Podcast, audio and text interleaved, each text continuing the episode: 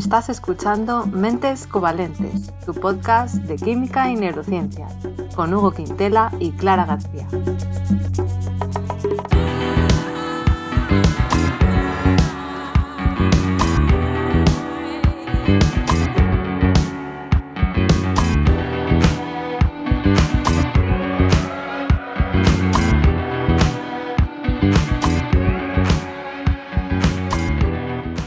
Bienvenidos al episodio 28 en el que vamos a hablar de priones. Y bueno, como siempre, eh, voy a saludar a mi compañero Hugo. Hugo, ¿qué tal? ¿Cómo estás? Hola Clara, bien, bien. ¿Y tú cómo estás?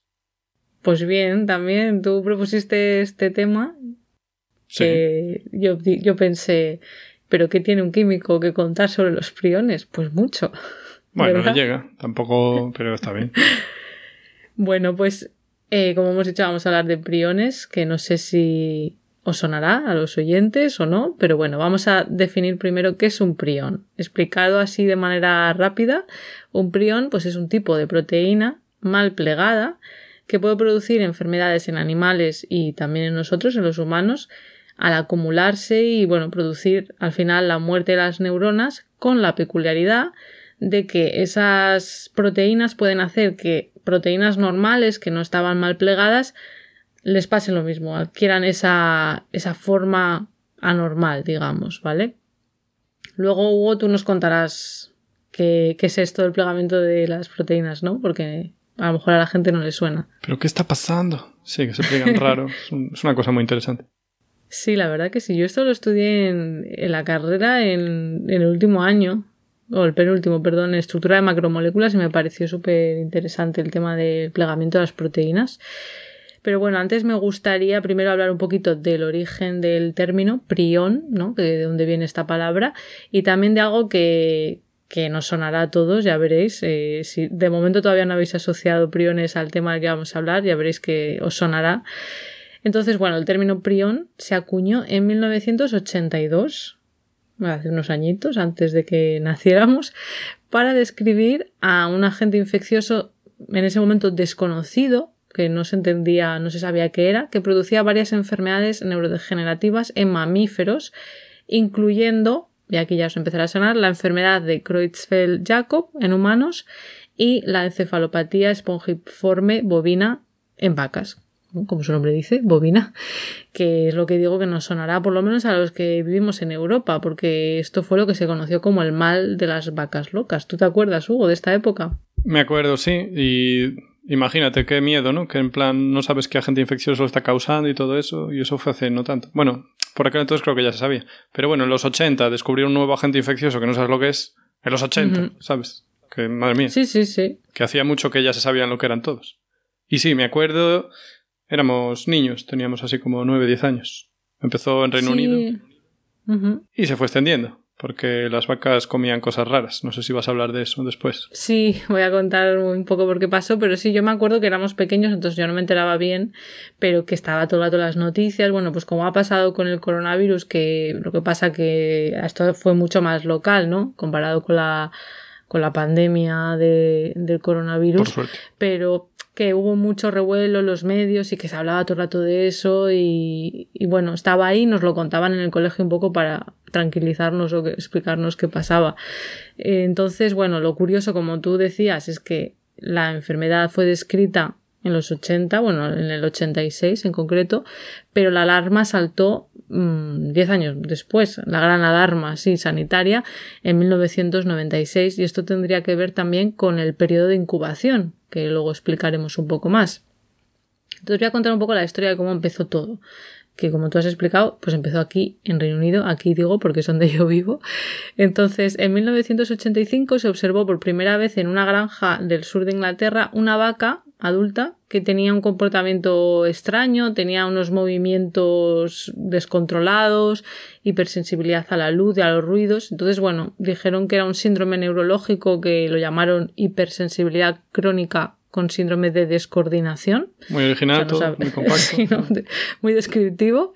Eh, no sabían qué pasaba. Y siete meses después, en el mismo rebaño donde estaba esa vaca, pues se dieron nueve casos más con los mismos síntomas clínicos. Esto hemos dicho que fue en el 85. Bueno, pues en noviembre del 86 fue cuando ya se describió la enfermedad, eh, que fue lo que denominaron encefalopatía espongiforme bovina, que bueno, el nombre es bastante descriptivo, pero encefalopatía pues hace referencia a que es algo del encéfalo que el encéfalo es el cerebro más otras estructuras adyacentes. Espongiforme viene de que el cerebro, por esa muerte celular, eh, tiene una especie de, vamos a decir, agujeritos, vacuolas que dan una forma de, una apariencia de esponja, y bovina, pues porque estaba ocurriendo en las vacas, ¿no? Se vuelve como la mus. Sí, algo así. Entonces, bueno, cuando investigaron esos cerebros pues post-mortem de las vacas, pues vieron que era bastante parecido a los cerebros de ovejas infectadas por otra enfermedad que ya se conocía en ese momento, que era la scrapie, creo que se pronuncia así, que es una palabra en inglés que, bueno, en español se traduce, bueno, no lo traducen, lo llamamos de otra manera, en español se llama tembladera.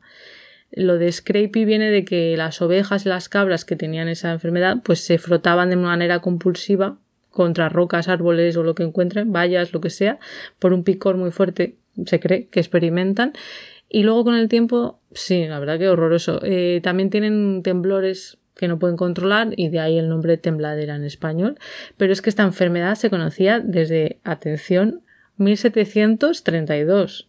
O sea, ya se conocía desde hace muchísimo, pero no se sabía bien qué pasaba, ¿no? Ostras, pero eso bueno. es curioso. Ya nos dirás, porque ahora nos dirás por qué les pasaba. A ver, por qué les pasaba lo mismo en 1700 y pico. Mm, ya, bueno, es que es una enfermedad que tampoco se entiende muy bien. Bueno, lo iremos viendo, ¿no? Pero no se sabe todo de, esa, de estas enfermedades, pero están todas relacionadas. Y bueno, volviendo al tema de las vacas locas, eh, la causa de esta nueva enfermedad que de repente apareció en vacas, que no estaba en vacas, ¿no? que estaban en ovejas y en cabras, pues se le atribuyó a la alteración en el método de fabricación de las harinas alimenticias, que esto puede que os suene, porque cuando pasó todo esto, pues se explicó ¿no? en los medios. Pocos, años, pocos años antes, pues se les empezó a añadir restos de origen ovino, o sea, de, de ovejas rechazados de los mataderos y mm, bueno, antes no se hacía esto y bueno, las vacas pues son herbívoras. Entonces de ahí pasaría de las ovejas, de ovejas que tuvieran esa enfermedad que no se supiera, a las vacas. Entonces, bueno, pues fue catastrófico. Mm, entre 1986 y 1991 murieron más de 28.000 bovinos en Reino Unido. Así que imaginad, pues, eh, bueno, también el, el, coste ¿no? que supuso y el gobierno británico, pues a modo de prevención, lo que hizo fue prohibir en el año 88 el uso de estos restos. Pero claro, 88, bueno, pues un par de años después de que empezara todo esto, supongo que empezaron a investigar de dónde venía y dijeron, bueno, pues vamos a dejar de usar restos de ovejas para fabricar piensos para las vacas. Entonces, bueno, todo esto pues tuvo, por supuesto, consecuencias económicas para la industria del ganado vacuno, pero luego lo peor de todo fue que pasó a afectar a humanos que hay el problema. Entonces, ya hemos dicho, esto empezó a finales de los 80. Pues en 1995 fue cuando aparecieron los primeros casos en humanos, que entonces ahí lo llamaron la variante de la enfermedad Creutzfeldt-Jakob. O sea que cuando hablamos de variante de la enfermedad de Creutzfeldt-Jakob siempre es eh, esto, ¿no? O sea, al final adquirido a través del consumo de carne de vacas con la espongiforme bovina. Pero, perdón, pregunta. O sea, ¿esta enfermedad en humanos es una variante de otra enfermedad que se llama Creutzfeldt-Jakob? Exacto, que luego hablaré. Ah, ya nos hablarás. Sí, sí. O sea, la enfermedad de Creutzfeldt-Jakob existe en humanos de otra manera, o sea, no por consumo de tal. Y esta sería una variante que es adquirida a través de, ese consumo de carne de pues, vacas con esta con, esta enfermedad, ¿no? ¿Y, las dos enfermedades dan los mismos síntomas? ¿Hacen la misma movida? Pues parecido, o sea, no exactamente igual, luego iremos viendo, pero al final tienen un cuadro parecido. Vale, vale, ya no te interrumpo más, perdona. no te preocupes, tu curiosidad está muy bien.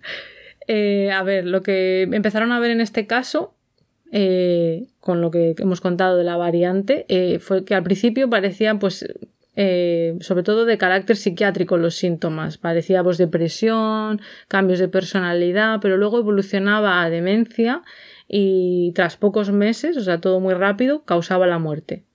¿Vale? Era todo rápido y claro, pues todo muy extraño al principio, ¿no? De esto es depresión o esto es demencia o esto qué es, porque eh, no se conocía eh, algo así causado por eh, consumo de, de, carne, ¿no?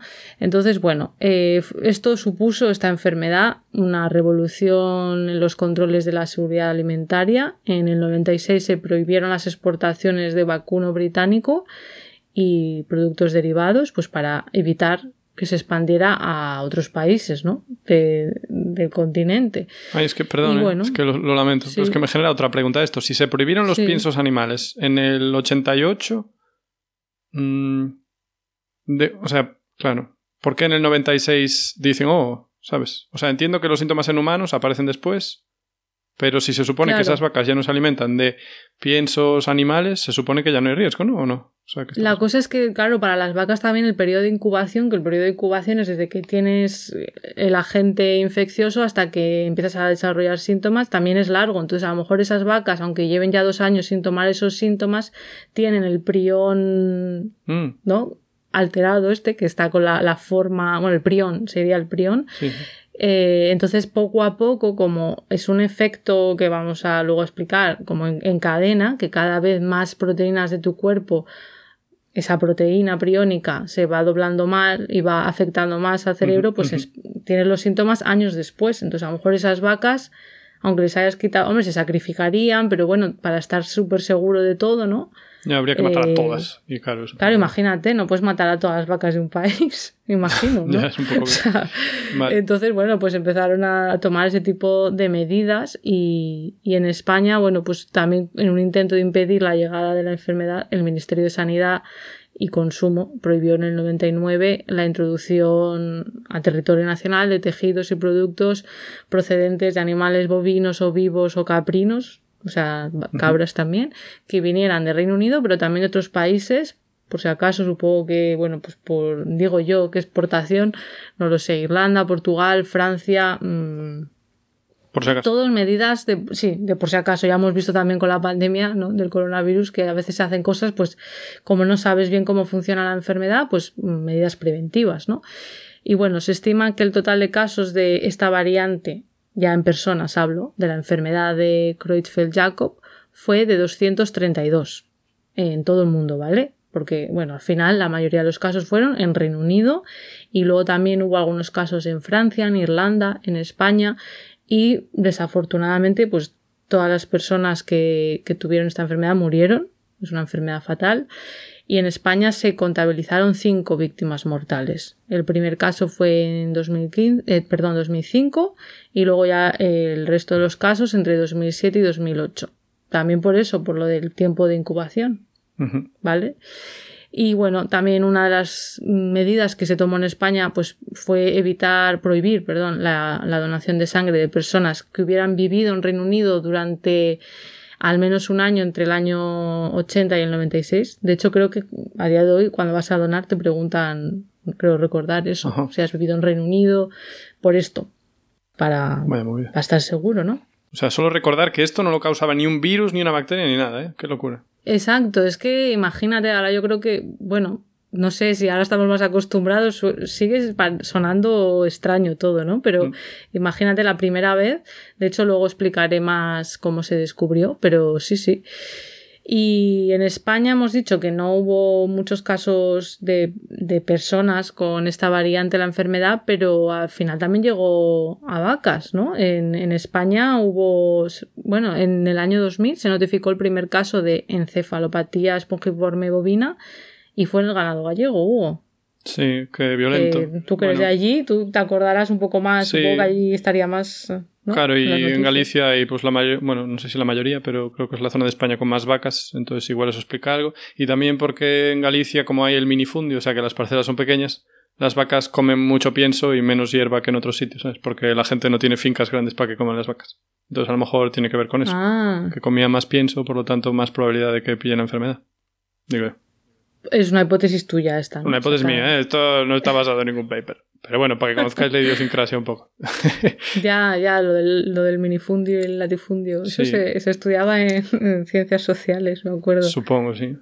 Bueno, y, eso, yo me acuerdo de cuando era pequeño. Y también hay un documental que mm, lo contaba Gonzo, que no sé si conocéis a Gonzo, es un periodista eh, gallego que sale en la tele en distintas cadenas. Y bueno, empezó en la tele gallega y pues hay un documental que habla de todo lo que pasó en, en la crisis de las vacas locas en Galicia y lo podéis ver en la descripción, está en YouTube. Ah, vale, lo vas a poner. Y que fue censurado. No le dejaron. En la tele gallega lo censuraron. No sé si censuraron el documental o el programa en sí, ya no me acuerdo, pero yo era muy joven. Pero sé que el programa se canceló o incluso se anunció que iba a salir este documental y al final no salió. En fin, me acuerdo de eso.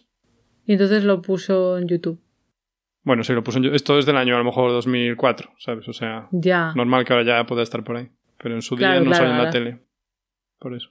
O sea, que cuenta cosas, bueno, no sé, que no se quería. Sí, bueno, por el cómo se gestionó a nivel político. Ya. cada uno saque sus conclusiones. bueno, es que fue, fue bastante. dio mucho que hablar todo este tema. En claro, además no sabes cuántos casos iban a salir, ¿no? Porque ves que sale uno y, claro, como es tan lento la incubación, como dices, quién sabe. Claro, claro, es que qué miedo. Y del tema de las vacas que estábamos diciendo en España, pues eh, de los 80, perdón, de los 800 casos que se notificaron, una tercera parte pertenecía a, Galicia. Claro. O sea que una tercera parte es bastante, pero bueno, que también estaba por otras partes de España. Sí. la densidad vaquil, a lo mejor solo coges la densidad vaquil y ya, ya te explica eso porque había más casos. Pero no sé.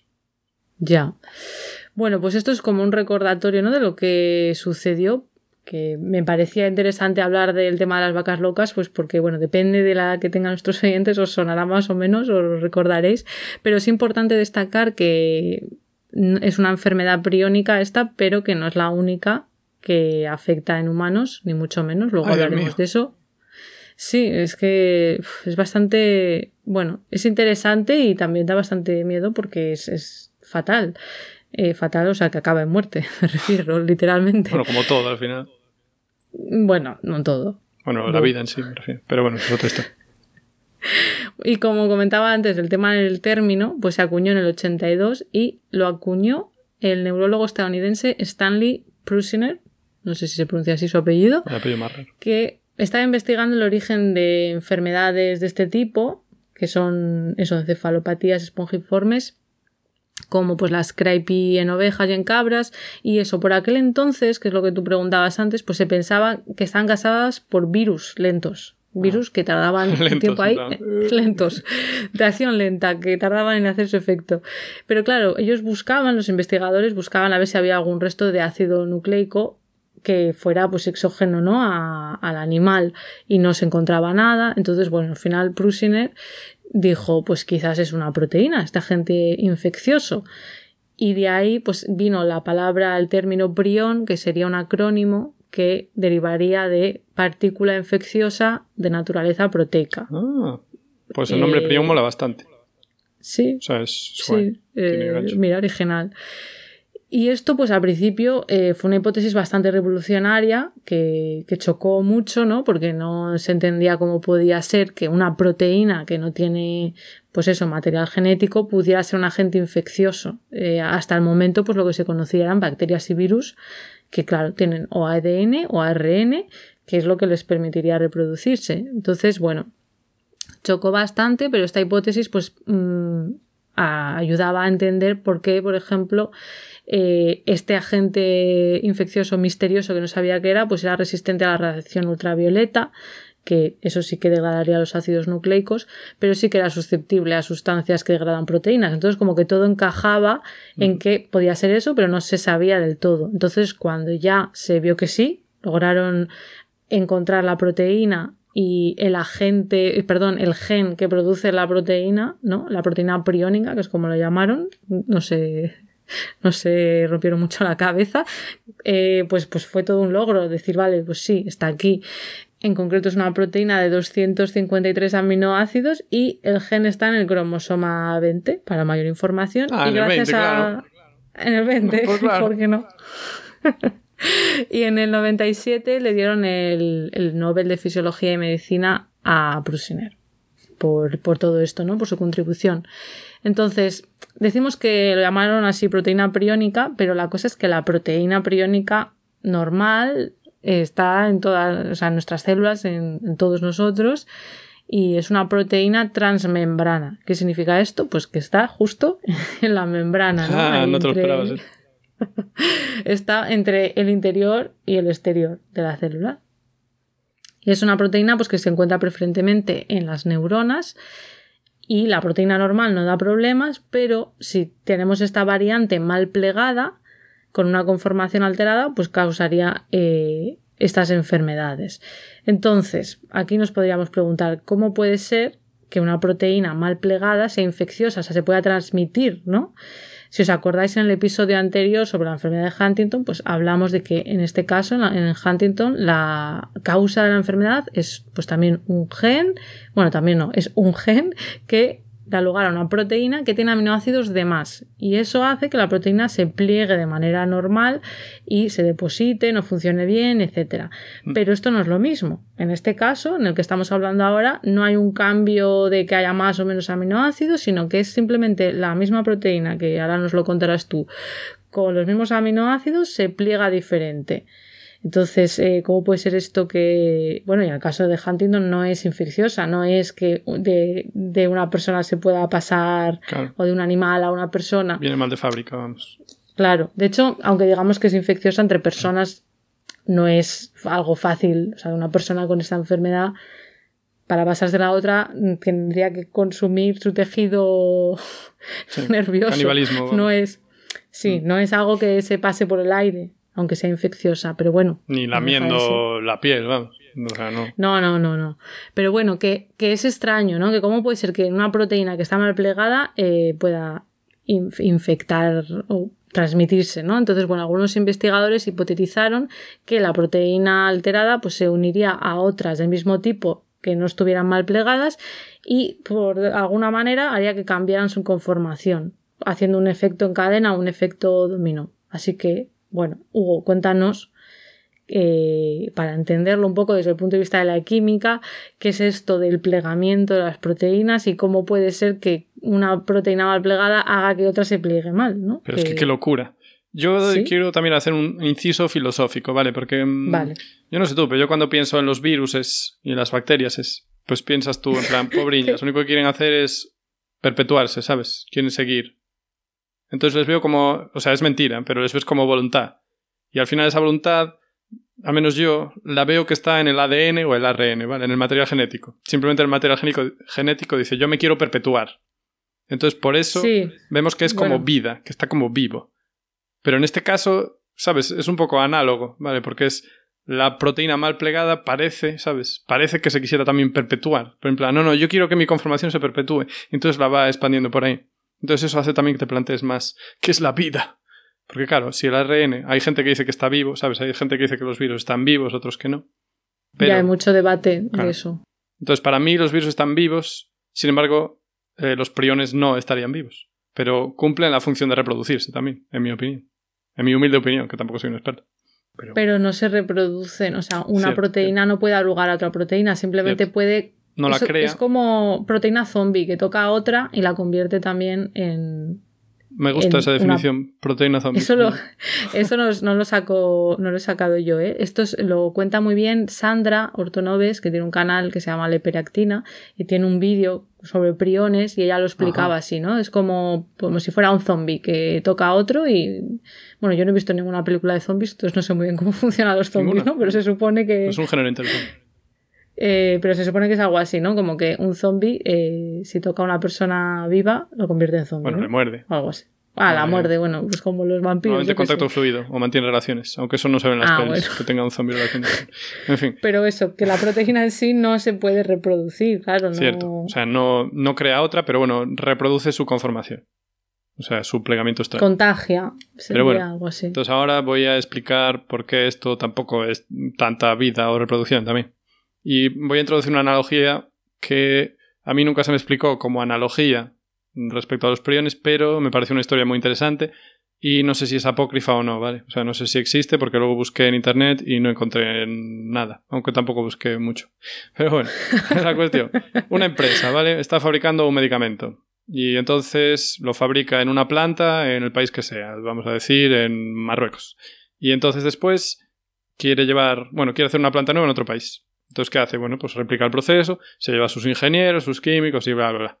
Entonces, ¿qué pasa? Que en la primera planta utilizaban eh, la cristalización como método de purificación, que esto se hace muy a menudo. Y cristalizar no es más que eso, que dejar, tú tienes algo en disolución y dejas que a medida que se va evaporando el disolvente, bueno, esto es uno de los métodos que se usa, pues se van creando cristales de esa molécula. O sea, la molécula que estaba en disolución pasa a estado sólido formando cristales y los cristales son estructuras ordenadas de esa, de esa molécula. Vamos, se asocia consigo misma formando estructuras que se repiten y que al final forman cristales. Vale. Bueno, pues lo que pasa es que hay veces que las moléculas pueden cristalizar de distintas formas. Así que esas estructuras que se repiten y que forman los cristales, pues pueden tener una forma u otra. Bien. Entonces, en esa primera fábrica cristalizaba de una manera y luego hacían a partir de esos cristales el medicamento y se absorbía bien por los pacientes. O sea, todo bien. Pero en la segunda planta, que se supone que lo hacían todo igual, pues no se absorbía bien en los pacientes. ¿Y por qué era? Porque la cristalización era distinta. O sea, los cristales que se formaban eran otros, no tenían la misma forma. A nivel macro y micromolecular. Entonces, enviaron allí a dos técnicos o a dos químicos o lo que sea, dos tipos que sabían, a que reprodujesen lo que se hacía en la primera planta en la segunda, para que el cristal fuera igual en la segunda, porque si no, no podían vender el medicamento. ¿Y qué pasó? Que después de meses ahí, ¿sabes? Intentando reproducir todos los pequeños detalles, que todo se hiciera igual, pues no fueron capaces. No pudieron. Y entonces se volvieron pues, a su trabajo en la planta número uno de Marruecos. Pero lo curioso es que después de X meses, resultó que los cristales que obtenían al principio en la planta 1 dejaron de obtenerse y se obtenían los mismos cristales que en la planta 2, los que no valían, los que se absorbían mal. Eh, la teoría es que volvieron y en algún sitio de su cuerpo tenían un pequeño, mínimo cristalito de la segunda forma, la que cristalizaba mal, entre comillas, la que no les valía, que a lo mejor acabó en la producción por lo que sea, entonces e indujo que la cristalización de esas moléculas fuera mal. O sea, mal para lo que ellos querían, ¿vale? O sea, fue una contaminación, digamos. Exacto, sí. O sea, que una forma de reproducción, una infección, se podría ver así también. ya. Entonces, esto también puede pasar con las proteínas, ¿vale? Lo que pasa es que las proteínas son mucho más complejas porque las moléculas farmacéuticas normalmente pues tienen cientos de átomos, como mucho, y las proteínas pues tienen miles, decenas de miles o lo que sea, ¿sabes? Porque se repiten pues cientos de aminoácidos, a 20, por ejemplo, átomos por aminoácido, pues calcúlame tú. Bien, entonces, eh, las proteínas mm, están formadas por una cadena de aminoácidos, como acabo de decir. Y entonces, digamos, lo que le da el nombre a su proteína, que los nombres de las proteínas suelen ser feos, ¿sabes? Como P427 y todas esas movidas. Pues es el orden de los aminoácidos, ¿vale? O sea, primero tengo una leucina, después una arginina, bla, bla, bla. Si tengo este orden, pues tengo esta proteína, la proteína manola. Vale. Y estas cadenas son muy largas, como ya dije, ¿vale? Entonces se van ensamblando los aminoácidos uno detrás de otro. ¿vale? ¿Y cómo se hace? Bueno, pues eso, como dijiste antes, tienes eh, los genes, ¿no? Que es la cadena de ADN, en la que hay un código el código este sale del núcleo, esto no es eucariotas. Pero bueno, el código sale del núcleo en forma de ARN mensajero, que está muy de moda ahora, porque el ADN no puede salir del núcleo, entonces tiene que enviar a su emisario el ADN mensajero. Entonces va luego a los ribosomas, que no están en el núcleo, sino fuera, y allí con esa información pues va ensamblando aminoácidos. Y así se va sintetizando la proteína. Entonces podéis imaginar eso como la plastilina Play 2, ¿sabes? Que vas ahí por extrusión, vas apretando la plastilina en el molde y te haciendo un churro. ¿Sabes? Tú tenías Play Doh. Sí, algo así. Sí, de hecho hay vídeos, si ponéis en internet, no sé. Dejamos el enlace en la descripción. No, no. Vale, es que hay, bueno, hay algunos vídeos muy chulos de cómo se forman las proteínas que te ayuda a visualizarlo. Ah, vale, que querías poner uno de la Play Doh saliendo. De... No, de Play Doh no, de las ah, proteínas, de cómo salen, cómo se sintetizan. Un, un inciso súper corto. Eh, simplemente que a veces decimos código genético para hablar del material genético, pero eh, bueno, código genético en principio es el como cómo se traduce del material genético, ¿no? A... Ah, le llamé, vale, vale, le llamé código. Sí. Bueno, me refiero a la información, la información que está Sí, en el bueno, por si nos escucha gente que sepa del tema y dicen, ay, no es código, bueno, pues eh, Bueno, pues material tranquilitos. genético. tranquilitos, tranquilitos. Pero vale, sí, eso, que al final lo que estabas contando, ¿no? Que tenemos el ADN y con esa información Sí. se producen las proteínas como un churrito de Exacto. plastilina. Como una manga pastelera también lo podemos ver. Supongo que Eso. sabéis lo que es una manga pastelera. Bien, bueno, pues el orden de los aminoácidos de una proteína es lo que se llama la estructura primaria, ¿vale? O sea, qué aminoácidos y en qué orden se van poniendo ahí. Pero la función de la proteína no se la da, entre comillas, esa estructura primaria, sino cómo esa proteína se va a colocar en el espacio, ¿vale? O sea, que eso es como si la manga pastelera puedes dejarla hecha un churro ahí sin forma, o puedes hacer espirales, o puedes hacer, ¿sabes?, los bordes de la tartita, así. Vale, pues eso, eso sería la estructura Sí, una- secundaria. O sea, cómo se La va estructura en el espacio, Exacto, la estructura que tridimensional. tiene el espacio. ¿Y por qué se produce eso? Pues se produce por interacciones que tienen los distintos aminoácidos de la proteína, ¿vale? Hay unos que se atraen, hay otros que les gusta apilarse, hay otros que se repelen. Entonces al final pues te queda una forma, que es dinámica. O sea, no es, o sea, no es un bloque de granito. Eso es como blandito, ¿sabes? Es como pues, es un, un flavor de estos. Bueno, ya sabéis. Bueno, flavor está muy pasado de moda. Pero eso, es como dinámico. Es como un moco. Moco pero que tiene forma. ¿sabes? Bien. Pues además, esta Vale. forma que va dando nada más sintetizarse, no es que la consiga por sí misma la proteína, sino que hay otras proteínas que le ayudan a que adquieran esa forma, que se llaman las chapero- chaperonas, aunque me estoy liando ahora porque también hay chaperoninas. Pero bueno, vamos a llamar. Ya, creo que es lo mismo, porque eh, me parece que, que se pueden llamar de las mismas maneras. A mí siempre me han hablado de chaperonas. Sí, yo creo que las aprendí como chaperoninas, fíjate. Pero bueno. Creo que existe, sí, los dos nombres. Pero sí, que son proteínas que están ahí. eh, de hecho, creo que a mí me explicaron en su día, en biología de bachillerato, de dónde venía el nombre de chaperona, porque las chaperonas eran acompañantes, no sé, esto viene de la vida real, Oh, no ¿qué me de, de biología. Y creo que eran acompañantes de las damas, de no sé qué, bueno, es que ahora no me acuerdo exactamente, pero que viene de... ¿Cómo? Eran como No. geishas. ¿o qué? Ah, Uf, No habrá que buscarlo. Un chaperón, también llamado paje, o en otros lugares Ah. carabina o velón, es un adulto que acompaña o supervisa a uno o más jóvenes, hombres o mujeres, solteros durante una actividad social, usualmente con la intención de prevenir interacciones sexuales o sociales inapropiadas.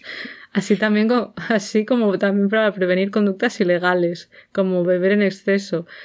Eso es un acompañante, pues mira, para controlar a los adolescentes. Y esto era algo, eh, bueno, por ejemplo, Carabina. bueno, la palabra viene del francés chaperón, que originalmente, bueno, seguro que no se pronuncia así, pero bueno, viene del latín eh, tardío capa, que significa capa. Bueno, en fin.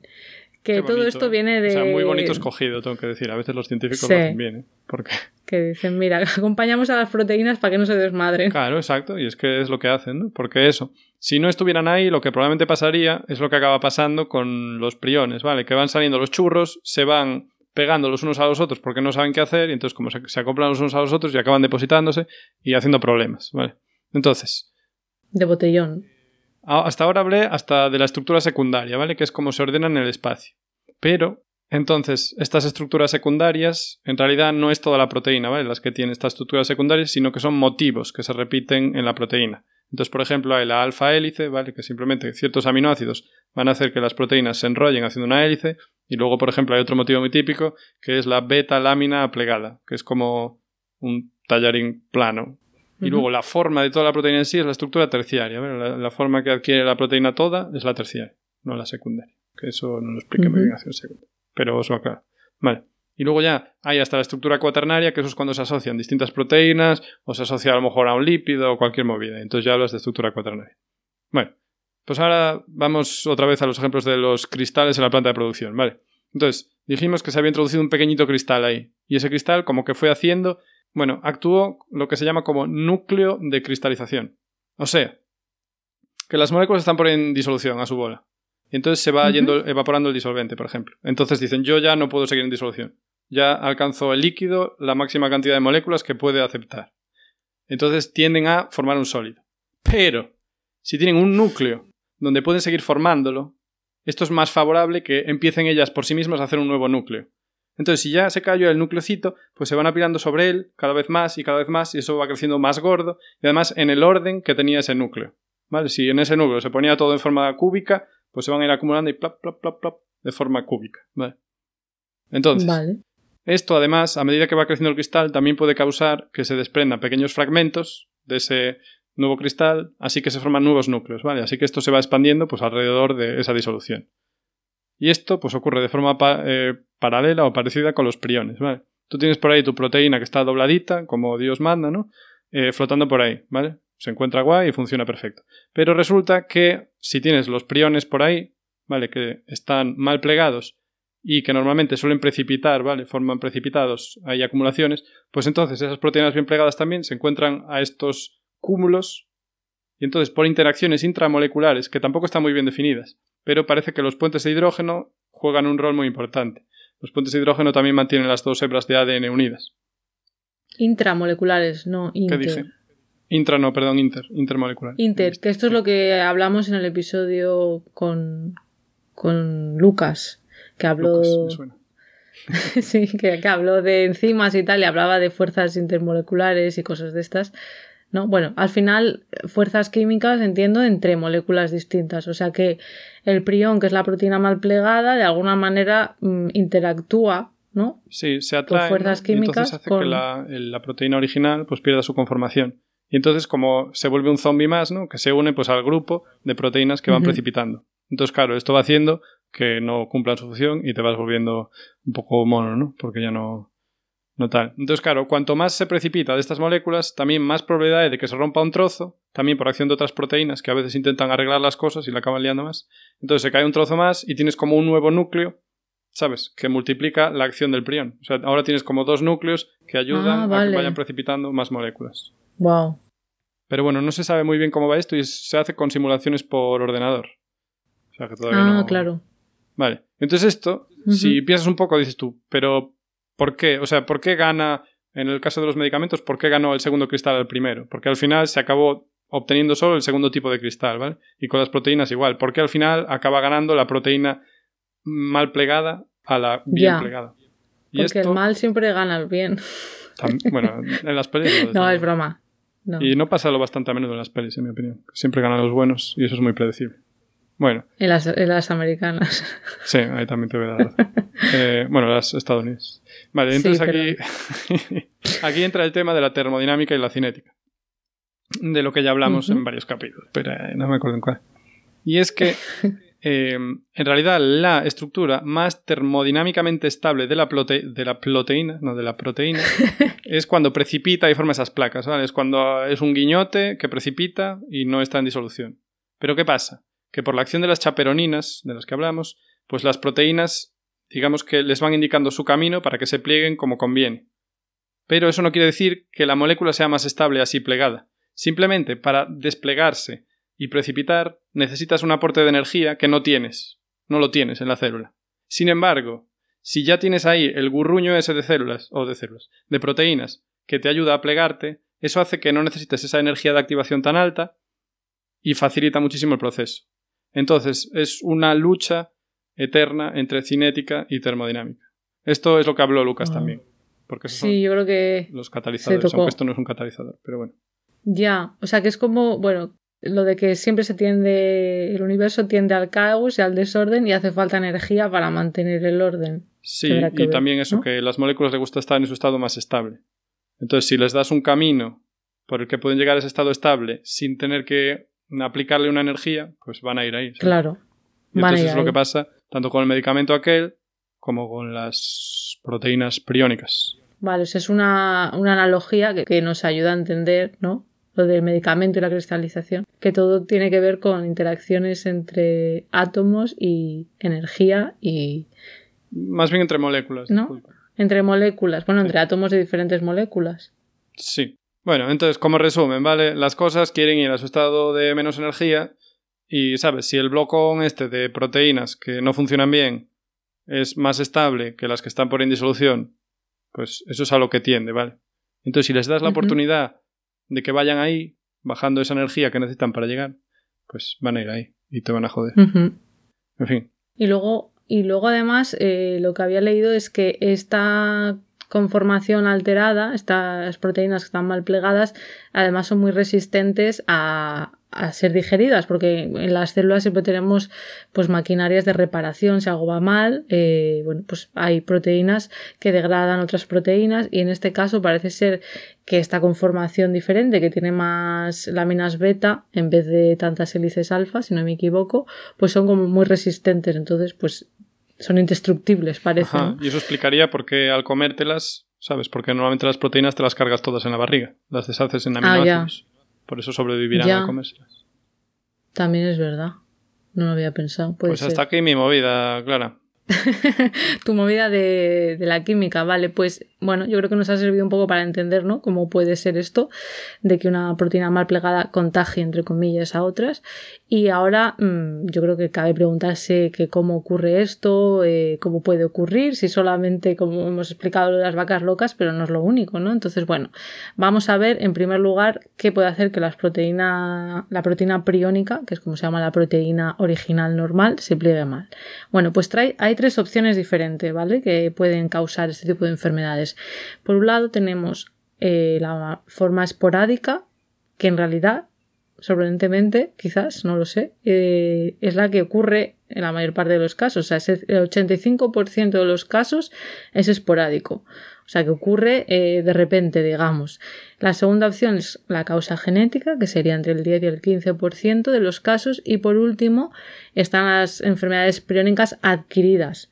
O sea, que hay algo ¿no? que, que hace que adquiramos eh, esta enfermedad, que sería pues como el caso de la enfermedad, perdón, la variante de la enfermedad de Creutzfeldt-Jakob, que es lo que hemos comentado antes de por el consumo de carne de vaca con encefalopatía espongiforme bovina, qué palabras tan complicadas. Y vamos a ir una a una, ¿vale? Los tres tipos de esporádica, genética y adquirida. Bueno, empezamos por eh, los casos esporádicos, que como hemos visto, pues es lo más común.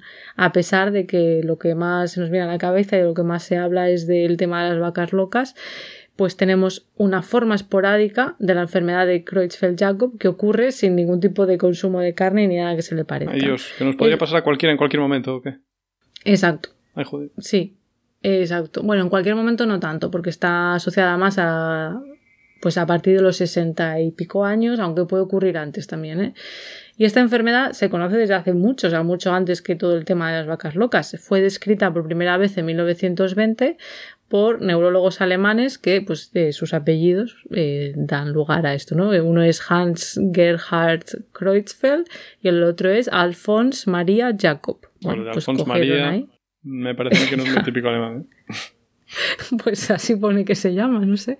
No, bueno, claro, sí. No sé. Eh, yo qué sé. A lo mejor era de otro origen, pero aquí ponía alemán. bueno, pues eh, el subtipo más común, porque luego dentro de esta enfermedad hay subtipos, pero el subtipo más común, lo que podríamos denominar la enfermedad de Creutzfeldt-Jakob clásica, se caracteriza por una demencia que progresa muy rápidamente, o sea, no es como el Alzheimer que poco a poco pasan años y vas viendo cómo va progresando. En este caso es muy rápido y se une también a problemas de visión y sacudidas repentinas de, los músculos, ¿vale? Algo que se conoce como mioclono. Y como decía antes, pues suele ocurrir a partir de los 65 años y tiene una progresión muy rápida, eh, que acaba en muerte. Eh, suelen morir al cabo de unos meses desde el comienzo de la enfermedad. Y bueno, ya digo que suele ser esa la edad, pero que puede ocurrir antes o después. Y luego existen otros subtipos de esta enfermedad de Creutzfeldt-Jakob esporádica, que bueno, pues cada uno no vamos a entrar en todos los detalles, pero pueden variar en el tipo de síntomas, eh, pueden incluir también, pues por ejemplo, problemas de coordinación o equilibrio, eh, también pues hay variantes en cuanto a la progresión, como de rápido, cuando aparece, etcétera. Y todo esto, toda esta variabilidad tiene que ver con variaciones en el gen que hemos dicho que es el que produce, el que tiene las instrucciones para producir la proteína priónica y se, se sabe dónde están esas variaciones en la población, o sea, se puede, se ha investigado, y es en un codón concreto, que ahora explico lo que es un codón, eh, en el 129, pues depende de qué secuencias tengas ahí eh, de las letras del ADN, por así decir de manera divulgativa, pues eh, porque no son letras, pero bueno, le letras, los nucleótidos. Em, pues eso, tienes más probabilidades o menos de que te ocurra una cosa u otra, ¿vale? Entonces, el codón en sí es como se le llama a una secuencia de tres nucleótidos de ese material genético del ADN que corresponde con un aminoácido específico, porque tres letras, pues eso luego se traduce a un aminoácido. Bueno, pues según si cambias de esas tres letras una u otra, pues a veces eh, eso te da lugar a otro aminoácido, ¿vale? Pero bueno, no vamos a entrar ahí. Pero disculpa. Eh, entonces, ¿eso quiere decir que desde toda tu vida estás sintetizando la proteína con el aminoácido que no corresponde? Pues, ¿qué quieres que te diga, José Luis? o sea, es como el Huntington, que se acumula, será eso, que lo vas acumulando toda tu vida y cuando llega a los 60 tus mecanismos de reparación son peores y zasca. Eso ya, de hecho es que luego en el tema de la enfermedad de Huntington luego me quedé pensando que voy a aprovechar ahora para explicarlo, que claro, tenemos dos, dos copias de un gen y que si una funciona bien y la otra no, siempre está la que funciona bien para ir compensando y ir tirando. Esto es como si tienes cuatro ruedas en un coche, si te pincha una, pues a lo mejor puedes ir tirando, ¿no? Bueno, eh, mm. bueno que quiero decir que no es que, ni, que la proteína no tengas que funcione nada. De hecho, es que es una proteína que no se entiende muy bien, no lo hemos explicado, eh, qué hace. O sea, es una, la proteína priónica Mm, parece que tiene que ver pues con la transmisión del impulso nervioso y tal, y por eso, bueno, pues de ahí todo esto, ¿no? Eh, los síntomas neurológicos, pero no se entiende bien su función. Y, las variantes estas, pues te dan una, mm, una mayor probabilidad de que te ocurra una cosa u otra, pero.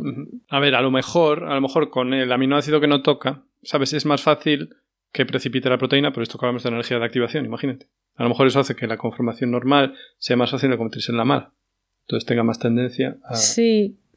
Bueno, estos son además, pero recordemos que esos son los casos esporádicos, o sea, que ocurren, sí, de repente tal. Pero luego están los que tienen causa genética, ¿vale? perdón, perdón, pero esto del codón no es genético.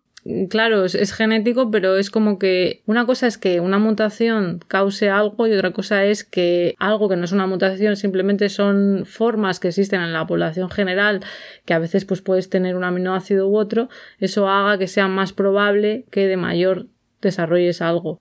Pero, pero no es genético en el sentido de que si tu madre o tu padre tiene ese cambio, tú lo heredas, sí o sí. o sea que tienes más probabilidades. Si tienes el codón concreto, o sea, tienes predisposición. O sea, los casos espontáneos se dan, sobre todo por lo menos, en gente con la predisposición por este codón. Sí, de hecho, incluso en el caso de la adquirida por el consumo de carne de las vacas locas, vamos a decirlo así de manera rápida. Em, en todos los casos de, las, de los casos que hubo, de las doscientas y pico personas, todos menos uno tenían una variante eh, en, en, un codón, en este codón, creo que era en este también, sí, en el codón 129, que los dos, las dos copias de ese gen tenían esa misma variante. O sea que luego encima depende de si tienes. Sí. O sea que incluso aunque sea así adquirida, bueno, pues ahí te predispone, ¿no? Por eso no afectaba a todo el mundo, que claro, pues claro, un poco lotería. Me gusta encaja. Bien. Sí. Vale, entonces estábamos con los casos esporádicos. Luego están los, la causa genética, que ya sería eso, que, que la mutación, eh, que es dominante, como explicábamos en el, en el, episodio de Huntington. Si tu madre o tu padre lo tiene, pues tú tienes un 50% de probabilidades de tener esa enfermedad, porque con que tengas una copia de ese gen, ya la expresarías, ¿vale? Entonces, hay tres enfermedades priónicas distintas que tienen origen genético. Por un lado, la enfermedad de Creutzfeldt-Jakob genética o familiar. Sabemos que la de Creutzfeldt-Jakob se repite todo el rato, pues está la, variante genética familiar que sería muy parecida a la esporádica en el tipo de síntomas, pues de eso, demencia, problemas de equilibrio y coordinación, contracciones musculares involuntarias, pero la edad de inicio suele ser más temprana y dura más años. La enfermedad debe de ser tan rápida, la progresión.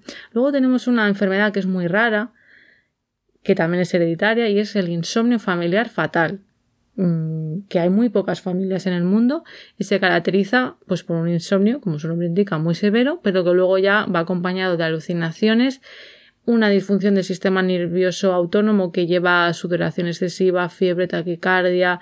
Todo esto ocurre en las primeras fases. Y según progresa la enfermedad, pues suele aparecer también eh, problemas de equilibrio y coordinación y, bueno, pues todo lo del mioclono y, y a menudo pues termina en coma después de unos meses, también bastante rápida. Entonces es una enfermedad muy poco frecuente, pero curiosamente mm, la mitad de los casos declarados que se sepan en el mundo se encuentran en País Vasco y Navarra. La, genética vasca, que es... Eh, Digo yo. Muy especial. Ajá. Qué fuerte. Y luego tenemos otra enfermedad genética que, eh, bueno, dentro de estas enfermedades priónicas, que es el síndrome, eh, tiene un nombre muy complicado, el síndrome de Gertzmann-Streusler-Schneiker o GSS para cortar. Ah, el GSS. Y sí, mejor, porque si no. Y se caracteriza también por una progresión de síntomas cerebelares, o sea, esto de equilibrio, coordinación, todo esto tiene que ver con el cerebelo, pero es una progresión más lenta y también puede haber eh, problemas, eh, bueno, que recuerdan al Parkinson, creo que se llama Parkinsonismo, más de temblor y otros síntomas, y también luego demencia en estados más avanzados. O sea que esto, son todas bastante parecidas, pero hay diferencias. Eh, y perdón, son distintos priones, o sea... Es que, es que, todo es todo es el mismo gen. O sea, todo es la misma proteína. Sí, la misma proteína. Ajá. Es que es un poco el nombre, yo creo que mm, da lugar a error, porque al final prión es la forma alterada de la proteína priónica. La proteína priónica siempre es esa proteína, ¿sabes? Ah, la proteína priónica es solo una, no es que haya tres mm. proteínas distintas que se pliegan mal, solo es esta única que se pliega mal. Esta, tal y como yo lo he entendido, leyendo todos los estudios, llaman proteína priónica a esta proteína concreta que está en el cromosoma, bueno, el gen que la produce está en el cromosoma 20, etc. etcétera. Qué curioso. Entonces todo es sí. a tres enfermedades distintas. O sea, que, será distinto. El plegamiento será distinto, la velocidad será distinta, porque los síntomas son distintos. Qué movido. Mira, José Luis, yo qué sé. es que yo que sé, tampoco he hecho una tesis doctoral en, esto. Eh, sí, no sé, habría que investigar, no sé exactamente por qué. Siendo el programa gratuito tampoco, ¿sabes? no, pues imagino que depende, pues. Eh, pues eso, de, por ejemplo, el aminoácido concreto que cambie. Eh, vale, estábamos en el segundo tipo, si es que nos queda todavía. ¿eh? Tú me vas preguntando, esto va a ser un programa súper largo, un episodio. Yo no sé cuánto va a durar esto. Bueno, es igual, lo que tenga que durar. Entonces, la última, tercera y última causa de enfermedad priónica sería la enfermedad priónica adquirida. ¿vale? Que es lo que hemos explicado antes, ya con todo el tema de las vacas locas, pero no solo, no solamente. De hecho, la primera enfermedad priónica en humanos transmitible que se describió fue el Kuru. ¿Te suena, Hugo? Kuru. El que jugó ahí. De toda la vida. Kuru Flores. ¿Qué es eso? ¿Qué? Ah, vale, que es una persona. Eh, no, no sé quién es esa persona. No, a ver, esto es una enfermedad. Vamos a ponernos serios. Eh, tengo que decir que os va a dar un poco de cosilla, me imagino, bueno, no lo sé. Con síntomas, eh, tiene síntomas similares a todo esto que hemos contado, ¿vale? Pero fue una enfermedad que se encontró en una tribu, la tribu Fore de Papúa Nueva Guinea, y al principio no se entendía cuál era la causa, mm, eh, afectaba especialmente a mujeres y niños, y luego se entendió que tenía que ver con una forma que tenían de, bueno, de rendir respeto a sus muertos, y era mediante el canibalismo. Mm, Entonces se comían, sí, pues partes de, del difunto como forma de expresar respeto, un ritual. y pues también se comían el cerebro. Es que claro, da bastante cosica. Eh, y claro, el cerebro, pues imagínate, pues si esa persona, eh, bueno, pues por lo que fuera, alguien tuvo en algún momento una forma esporádica y a través del canibalismo, pues eh, claro, ya es adquirida porque la adquieres porque te, te, contagias, entre comillas, ¿no? Entonces, bueno, esta eh, fue la primera que se describió y, y, luego también otra manera de adquirir enfermedad priónica es mediante materiales o procedimientos médicos, que es lo que se conoce como enfermedad de Creutzfeldt-Jakob y atrogénica, que ya atrogénico significa pues que tiene que ver con medios médicos. Esta fue descrita en el 74 1974, cuando una persona que había recibido un trasplante de córnea evidentemente, pues de una persona fallecida, mm. desarrolló enfermedad de Creutzfeldt-Jakob.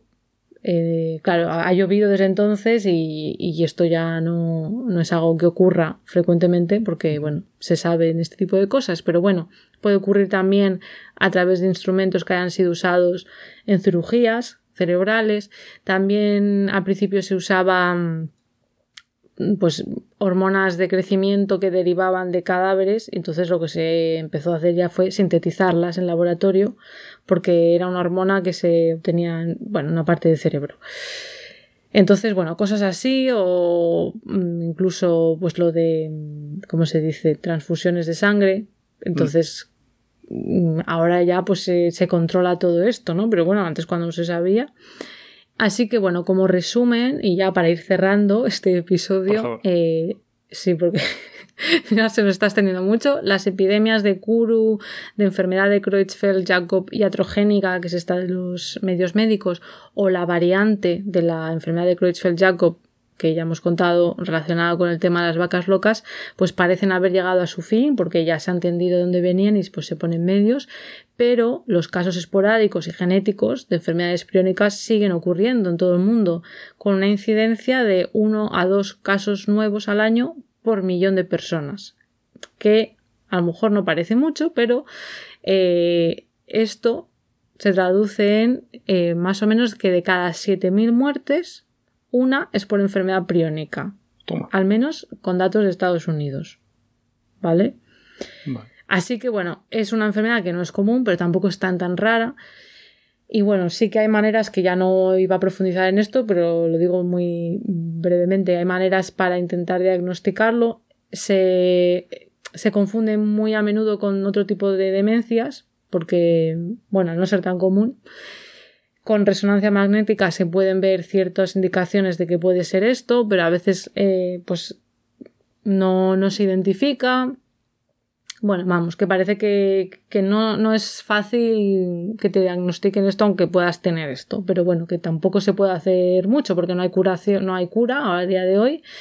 Lo único que se tiene es una forma genética y lo sabes, pues como en el caso de Huntington contamos, pues puedes tomar decisiones pues se puede hacer el test genético preimplantacional eh, en caso de que se quiera, pues para, pues para hacerlo in vitro y elegir el embrión que no tenga pues ese gen alterado, etcétera. Y bueno, yo creo que hasta aquí el episodio de hoy. No sé, Hugo, si te has quedado satisfecho con todo lo que hemos contado. Yo creo que hemos aprendido mucho, ¿no? Sobre priones. Pues sí, pues sí, como el 20% de lo que se sabe. Ya, bueno, en realidad se puede decir mucho más, pero bueno, yo creo que, para tener una idea general, pues. estás buscando una opción de, de monetizar. Que si queréis ser mecenas, bueno, de momento no tenemos esa opción, pero bueno, vamos a ir cerrando, Hugo, que si no, pues nada, ya sabéis, como siempre, eh, las referencias que las ponemos siempre estarán en la web de Podcastidae, que es la red de podcast a la que pertenecemos. La página es podcastidae.com y ahí podéis encontrar pues a Mentes Covalentes y a todos los podcasts que pertenecen a esta red. Y si queréis apoyarnos, pues podéis darle a suscribir desde vuestro reproductor de podcast preferido. Podéis darle a me gusta, dejarnos comentarios o escribirnos al email también, mentescovalentes.gmail.com. Seguirnos por redes en Estamos como arroba cobalmentes y en Instagram y Facebook como mentes covalentes. Hasta la próxima. Adiós.